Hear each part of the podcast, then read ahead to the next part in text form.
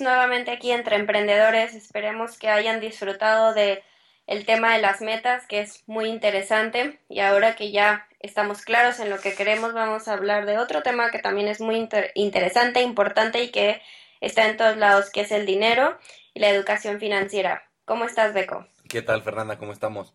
Sí, hoy vamos a hablar de este tema también que es muy amplio, que es la educación financiera. ¿Qué es? ¿Cómo se come? ¿Con qué se sirve? porque muchas veces, pues nunca nadie nos ha enseñado nada de este tema de educación financiera, nunca nadie nos ha enseñado nada sobre el dinero, ni cómo obtenerlo, ni cómo mejor utilizarlo, y esperemos que les podamos dar, pues por lo menos ciertos, ciertos tips que les ayuden a mejorar su, su educación financiera. Así es, pues vamos a empezar con un poquito de historia y no es que me vaya a ir a contar muchos cuentos, pero para entender cómo ha ido cambiando en materia de dinero o de finanzas la vida. Entonces empezamos en un trueque. Hace tiempo, pues las cosas eran a través de trueques. Si tú este, tenías vacas y yo gallinas, pues a lo mejor yo te daba huevo, tú me dabas leche y así ya quedábamos contentos. Pero ¿qué pasa cuando tú tienes algo que yo no necesito o no, no puedo utilizar? Pues ya no podríamos hacer intercambio y entonces ahí entra el factor dinero, que es un medio de intercambio que aplica para todo. Sí, que es que al final de cuentas sigue siendo este, lo único que es es como darle valor a ciertas cosas para que todo, todo mundo pueda intercambiar con todo mundo, ¿no? Y eso también, pues ya si nos, si vamos a la historia, pues eso es lo que abre este comercio internacional, donde hace que los países puedan intercambiar dinero con otros países y a base, a base de servicios, y esto pues nos engloba todo esto que es la economía mundial tan mentada en estas épocas, ¿no? Entonces, es el, el dinero no es nada más que un, es un método de intercambio, es decir, yo te doy dinero y tú me das a cambio, puede ser tiempo, puede ser un producto, puede ser un servicio. Sí, creo que es importante puntualizar eso. Cuando no había dinero, intercambiamos pues lo que teníamos. Cuando hay dinero, pues intercambiamos lo que tenemos o lo que sabemos hacer por ese dinero para que a su vez nosotros lo vayamos a intercambiar con otras personas. Aunque hoy en día también hay muchos intercambios y no quiero dejar de mencionarlo, que el dinero no siempre va a ser la única opción, creo que ya lo, podemos ir un poco más a fondo adelante, pero e, esta palabra intercambio me gustaría que la mantuviéramos ahí presente, ¿no? Aunque ya no vivimos haciendo trueque unos con otros todo el tiempo, pero quiero que que la llevemos con nosotros para ver esto que sigue. Entonces, bueno, ya hay dinero. ¿De dónde viene el dinero? Sí, Robert Kiyosaki dice en su libro de Padre Rico, Padre Pobre, habla de, los tan mentados cuatro cuadrantes. ¿Cuáles son esos cuatro cuadrantes? Es el primero es ser empleado, el segundo es autoempleado, después es dueño y después es inversionista. ¿Cuáles son las diferencias? Pues el empleado es, todo el mundo lo entendemos, ¿no? Es yo ofrezco mis habilidades o mis servicios, se los ofrezco a alguien que me paga cierta cantidad de dinero por cierta labor y ciertas horas de trabajo. El autoempleado que es, es, pues no tiene un patrón como tal, pero él vende su, su tiempo y vende sus habilidades. Ejemplo, un doctor. Un doctor no tiene un patrón como tal, pero él, pues, si trabaja y da consultas, gana dinero. Si no hace consultas, no gana dinero. El dueño es aquel que tiene una idea o un servicio, lo comercializa y tiene dentro de su esquema pues empleados o autoempleados que le ayudan a que su, su negocio funcione. Y el inversionista es aquel que de manera profesional compra acciones en la bolsa tal vez, o un ejemplo muy clarito es compra casas, las arregla, las renta y con eso genera ingreso. Este cuadrante es como las cuatro maneras básicas en las que hoy día generamos dinero. Ahora podemos estar en una o más partes. Esto es bien importante porque el que estemos en un lugar no significa que no podemos estar en los otros o que no podríamos llegar en un futuro a estar en los otros. Entonces creo que lo importante es regresar a esto de posición presente neta. ¿De dónde viene el dinero que recibo hoy? Para, para saber cómo estoy intercambiando mi tiempo que le invierto por ese dinero y, y poder crear una estrategia a partir de ahí. yo puedo ser empleado, pero también puedo ser inversionista o puedo ser autoempleado y también ser dueño de negocio puedo estar cambiando y eso, el saber de dónde viene el tiempo, el dinero y el tiempo que le estoy dedicando a cada parte, nos da claridad para estrategia, para tomar decisiones, para entender y ahora sí poder ver, ah, eso, eso es realmente mi posición presente neta. Sí, y que enfatizar, como bien dices, que en la parte en la que estés en el cuadrante no es proporcional a cuánto dinero ganas, ¿no? O sea, hay empleados que ganan muchísimo dinero y hay dueños que no ganan tanto dinero. Entonces, en donde estés, no necesariamente eso implica que, este, que tengas más o menos dinero. Tal vez lo único que sí implica es pues cuánto tiempo tienes para ti, aunque muchas veces tampoco es tan cierto, pero pues nada más es que sepas y que identifiques en dónde estás para que sepas qué ajustes puedes hacer en donde estés para obtener lo que quieres, que al final de cuentas puede ser más dinero, una mejor relación, tener más tiempo para tu familia. El chiste es que identifiques, pues, dónde rayos estás parado una vez más, ¿no? Sí, porque al saber de dónde viene mi dinero, puedo ver si ahorita, tomando en cuenta el tiempo y la energía que me queda de, de lo que no le invierto ahí a esa fuente, puedo hacer otra. Y aquí viene algo bien interesante, que regresamos al intercambio. Hay mucha gente que dice, no, bueno, es que si yo tuviera mucho dinero compraría un negocio, una franquicia, le invertiría. Y no necesariamente con dinero vas a crear un negocio, comprar un negocio, generar algo, otra fuente de ingresos. Entonces, ¿qué, ¿qué, más tengo? Tengo talentos, tengo tiempo, pero cuando nos quedamos en, es que si tuviera más dinero ya me solucionaría la vida, pues no vemos esas otras opciones.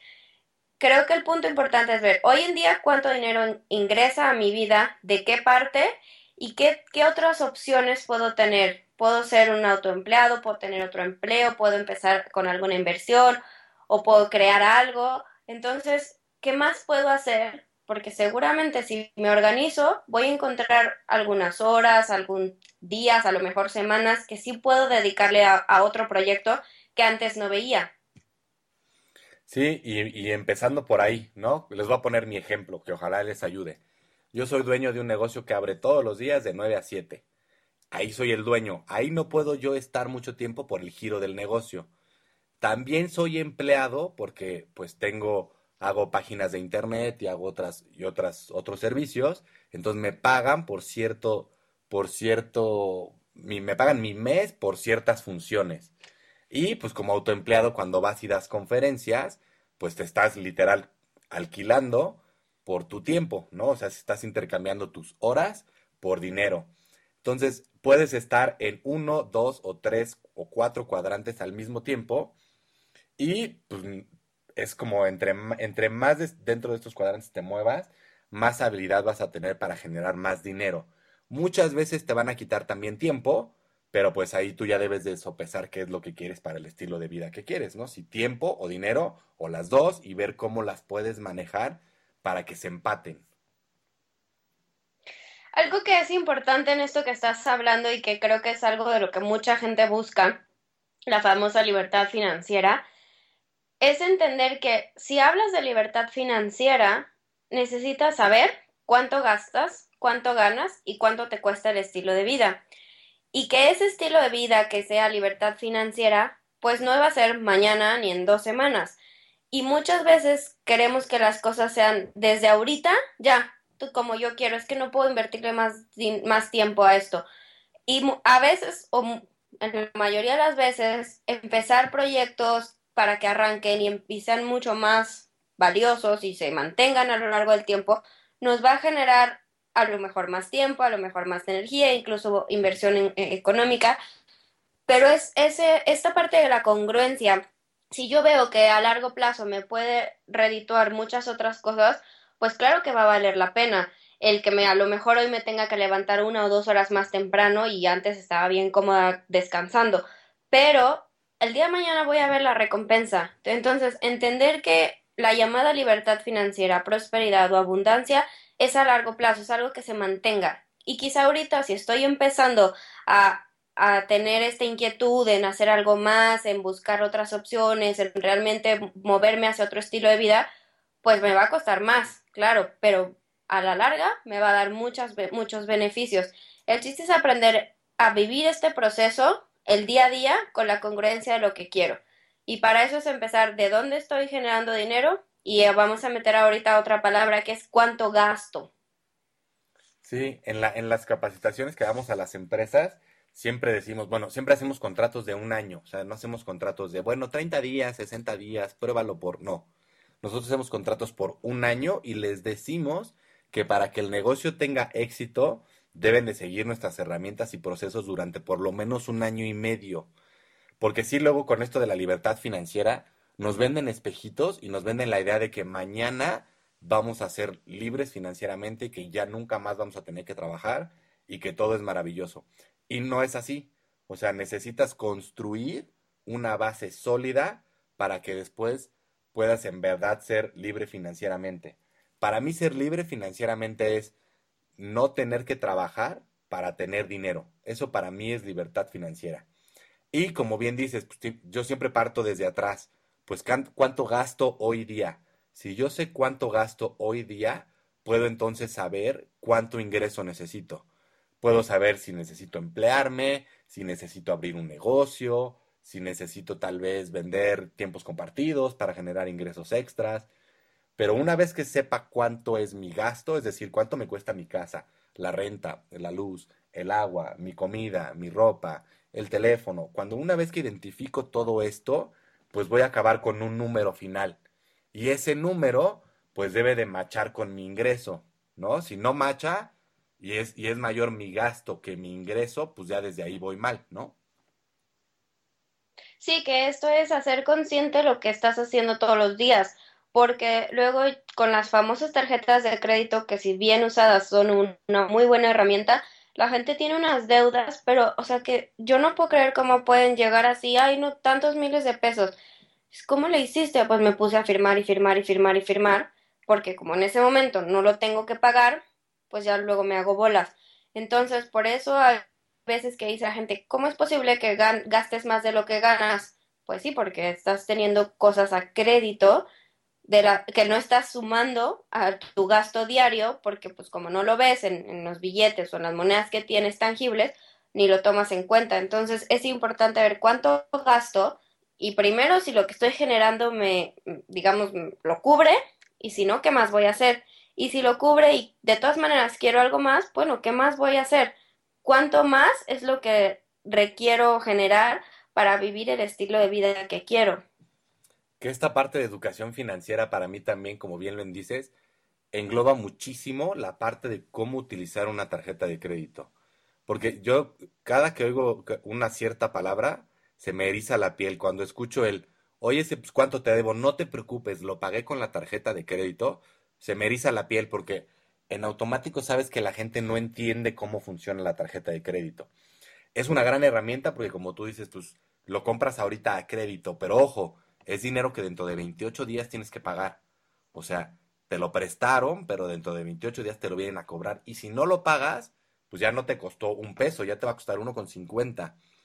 Y también el hecho de entender cómo funcionan las tarjetas este, es algo que nunca nadie nos enseñó. La verdad es que a mí cuando me dieron mi primera tarjeta de crédito, pues hice lo que todos, ¿no? Comprabas a crédito y ¿qué decías? Pues no lo tengo que pagar ahorita, ¿no? No importa, ya lo firmé. El siguiente mes veo cómo. Y empiezas a hacer estos paguitos de, bueno, es que nada más pagué el mínimo para no generar intereses. Pues sí, pero tu deuda sigue ahí, se sigue incrementando, ¿no? Y esta educación financiera también es, si tienes una tarjeta de crédito, pues aprende cuáles son sus ciclos, aprende cómo utilizarla. Ojalá podamos nosotros traer a alguien que, que, sepa más que nosotros, porque sé que Fernanda y yo conocemos como tal vez la parte básica de esto, pero no todos los beneficios que podemos obtener. Entonces ojalá podamos tener a alguien aquí que nos ayude a explicarlo. Pero si no, pues ve a las instituciones financieras, hay muchos bancos que ofrecen cursos de cómo utilizar tu tarjeta de crédito. Sí, pues como tú dices, yo tampoco tomé ningún curso. A mí el sentido común, y creo que fue mi mamá la que ella decía, no soporto pagar intereses, porque oye, no puede ser que me están prestando un dinero y, y, y ahora me salga más caro de lo que yo había planeado, que me enseñó a, pues, ve cuánto estás gastando para que el día que tengas que pagarlo, tengas el respaldo y no estés pagando intereses y luego sobre intereses y luego el IVA de los intereses y ya te salga súper caro y te estés endeudando. Entonces creo que pues para mí fue eso, o sea, mi educación básica con la tarjeta de crédito fue mi mamá que dijo, no soporto pagar intereses, por eso tienes que tener el dinero que te vas a, con lo que vas a pagar el día que tengas que pagar, pues ya lo tienes que tener, ahora sí que listo.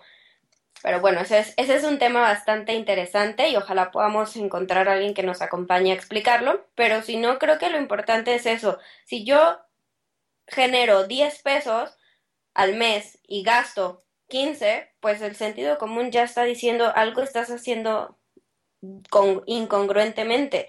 Si yo genero 10 pesos y gasto 10, bueno, quiere decir que ese no tengo un extra para ahorrar, para a lo mejor diversión, cuestiones recreativas. Entonces, ¿cómo voy a generar más que lo quiero enfocar ahí?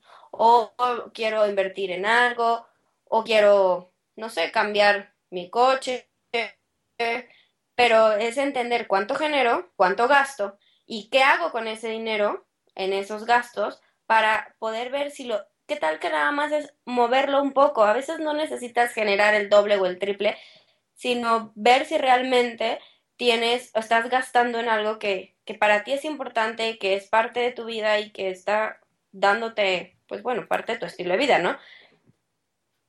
Y que, y que aparte, una vez que tengas esos, esos números como muy claros, también identifiques cuáles de esos gastos son en verdad necesidades. ¿A qué me refiero yo con necesidades? Techo, comida, refugio. O sea, ese es como tus necesidades. Y refugio hablo de seguridad, ¿no? De que tú estés bien. Entonces, que identifiques cuáles son tus necesidades. Porque muchas veces vamos comprando como tesoritos que nos salen caros, ¿no? O sea, tener un coche, pues tal vez tener un, o sea, yo hacía una cuenta aquí con mi hermana que tenemos un, coche que ella iba a manejar y haciendo cuentas decía, es que me sale mucho más caro tener el coche que irme en taxi. Sacábamos los números de, a ver, pues cuántos taxis, cuánto te cuesta, cuánto todo el rollo. Y decíamos, bueno, ahora vamos a hacer el ejercicio con el coche. ¿Cuánto de estacionamientos? ¿Cuánto de gasolina? ¿Cuánto de, de servicio, de mantenimiento? Al final dijimos, no, ¿sabes qué? Tú no necesitas un coche si tú tuvieras un coche, te va a salir mucho más caro el transporte que lo que pagas hoy día. Entonces también identificar que esa, esa no es una necesidad, el tener un coche no es una necesidad. Que sepas identificar perfecto cuáles son necesidades y cuáles son cosas que deseas y cosas que quieres, ¿no? Sí, para poder ahora sí que tener un objetivo claro, que fue lo que estuvimos hablando hace tiempo oye, ¿sabes que yo quería un coche? Bueno, ya que vi, la verdad es que no, creo que no me conviene porque me va a salir más caro. Entonces ese ya no va a ser mi meta. Mi meta a lo mejor es, pues no sé, este, invertir en otra cosa, este, viajar o, o tener un proyecto, emprender algo.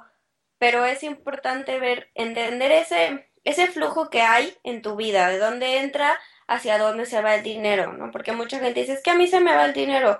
Pues sí, pero si no lo haces de manera consciente, no entiendes hacia dónde se mueve. Y el movimiento es bueno, entonces quiere decir que tú estás generando flujo, pero lo que quieres es que haya mayor ingreso. Ahora, ¿de dónde lo vas a sacar? Sí, y también aquí funciona así, ¿no? Es mucho más importante que sepas hacia dónde va el dinero que de dónde viene. Porque, como bien dices, esa frase de se me va el dinero, todo el mundo lo hemos escuchado y de repente volteas y dices, pues es que qué tan mal estás que no sabes ni a dónde va, ¿no? Y si yo sé a dónde va, puedo saber cómo va a regresar.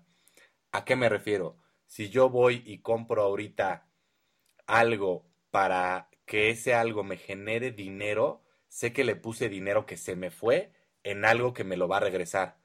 Que ahí es cuando a mí me gusta hablar de los activos y pasivos. ¿Qué es un activo? Todo aquello que pone dinero en mi bolsa. ¿Qué es un pasivo? Todo aquello que saca dinero de mi bolsa. Y muchas veces nos han enseñado desde chiquitos que tener tu casa es un activo. Y cuando eres frío con los números dices, no, no es un activo porque no me deja dinero. Es un pasivo porque me quita dinero, ¿no? O sea, el mantenimiento, el gas, la renta, eso me quita dinero. Entonces es un pasivo, no necesariamente un activo.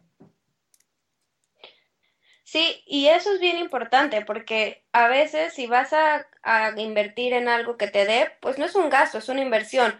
Y esa es la otra gasto es diferente a inversión y a costo. Y eso también en las empresas, muchos dicen, es que queremos vender más, pero ¿qué es lo que realmente quieres? Una mayor utilidad. Entonces hay que revisar los costos, hay que revisar los gastos, hay que tener ajustes que quizá con, con moviendo dos, tres personas, procesos o sistemas en la operación, puedes tener una mayor utilidad y entonces sí te puedes proponer una, un incremento en tus ventas. Pero a veces ese incremento en las ventas te incrementa más el costo operativo si no está claro cómo funciona tu proceso de ventas. Lo que buscamos es utilidad. Entonces, ve primero tus costos, ve tus gastos, ve cómo tienes tus recursos, tu personal, porque hay personas que de pronto dices, tienes tres personas haciendo lo mismo y a lo mejor podrías tener a dos. No es mala onda, pero ve cómo, pues, cómo estás, lo que entra, dónde sale, en qué, en, a quién le estás dando ese dinero y qué está haciendo. O cámbiale el proceso a esta persona para que sea mucho más efectiva, entonces se desperdicie menos dinero y se quede en la parte de utilidad mucho más. Entonces sí, vamos a, expandirnos ya con un plan que nos permite no tener esas fugas dentro del proceso. Y ahorita que hablabas de costo y gasto, o sea, muchas veces tampoco lo diferenciamos. Y para mí una diferencia muy clarita es el costo incluye el tiempo.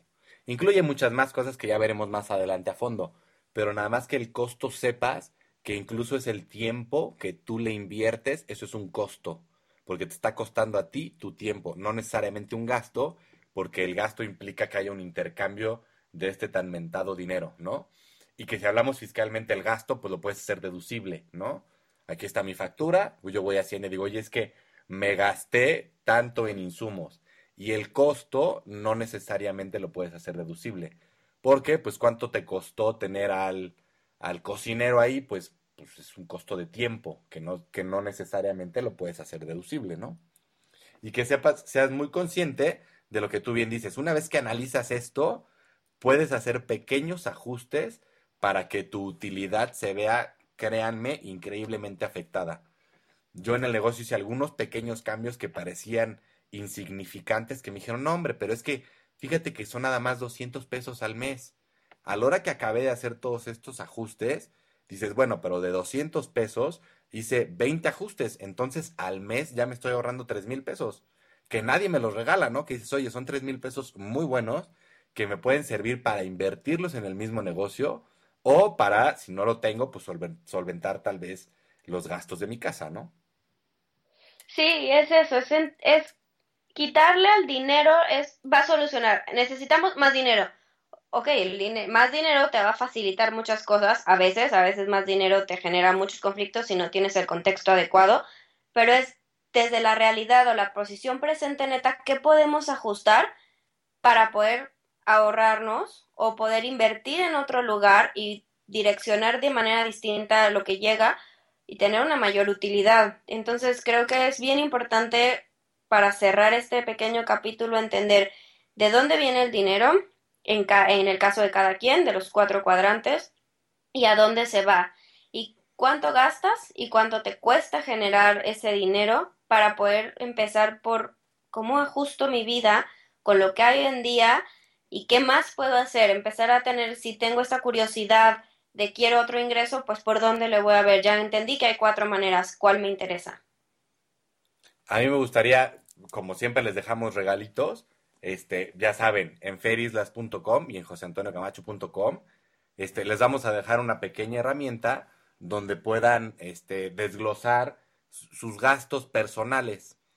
Este, viene como un machotito donde ya ahí lo puedes utilizar para que sepas cuáles son tus gastos y tienes la parte de ingresos donde al final de cuentas pues puedes ver qué tan disparejo estás en ese tema, ¿no? Porque ya ven que nos gusta dejar regalitos. Sí, es que es importante que la gente diga, híjole, me, me interesó, pero no le entiendo bien. Bueno, pues ahí con los pequeños regalitos, aprovechenlos, utilícenlos y pues preguntas, dudas, ferislas.com, joseantoniocamacho.com, redes sociales y aquí estamos. Muchas gracias por escucharnos. Nos escuchamos más adelante. Muchas gracias.